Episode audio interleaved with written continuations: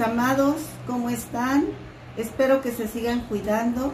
Los saludamos y pues seguimos con ustedes para terminar con la segunda parte de este llamado tan importante que nos manda Dios, la gran comisión. Nos manda ir de dos en dos, enseñándolos. Y esa palabra enseñándolos está en una voz activa, en una voz presente. O sea, día a día. No mañana, no luego, no cuando tenga tiempo. No, es hoy, es ahora. Y Jesucristo nos dice, hacer discípulos y predicar la palabra. Mis amados, tenemos que renunciar a veces a, la comodidad, a los afanes, a la indiferencia, porque ya tenemos un tiempo limitado, muy corto. Entonces nosotros tenemos como iglesia, como el cuerpo de Cristo, tenemos que, que, rendirle cuentas a Dios cuando Él venga. Y como buenos discípulos, hagamos esta tarea urgentemente.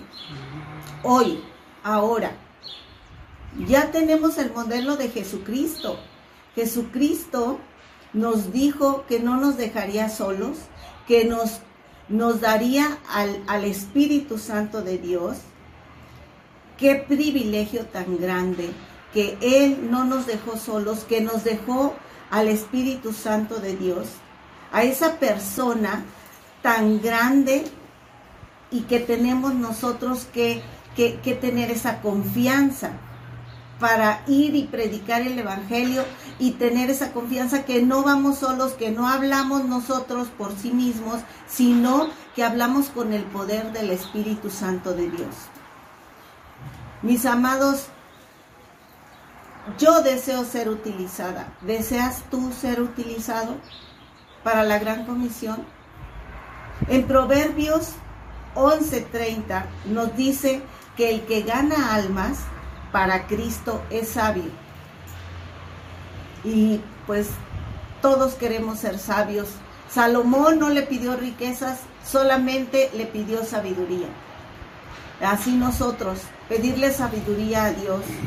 Y ahora que estamos más tiempo en casita, vamos a utilizar esas tecnologías para, para la gran comisión porque muchos dirán, pero es que ya no, ya no lo puedo llevar a, a la congregación, pero es que ya no lo puedo ir a visitar. Eso no importa. Tenemos suficientes herramientas tecnológicas ahora para poder seguir predicando la gran comisión, de llevar a Cristo, de llevar a las personas a Cristo, a los pies de Cristo. Y solamente tú y yo somos esos instrumentos que Dios, Dios nos, nos, ha puesto como instrumentos para ser, para, para salvar a más almas. Porque recuerda que cada alma humana le interesa a Dios el cielo, no hay, no hay, no hay tres, tres, caminos, solamente el cielo y el infierno. No hay otro lugar. Dice Mateo 4:19, nos dice, venid en pos de mí y los haré pescadores de hombres. ¡Wow! ¡Qué, qué, qué privilegio que, que Dios nos da! Pescadores, pero de hombres. Qué hermoso es ese pasaje en donde nos da esa promesa Dios.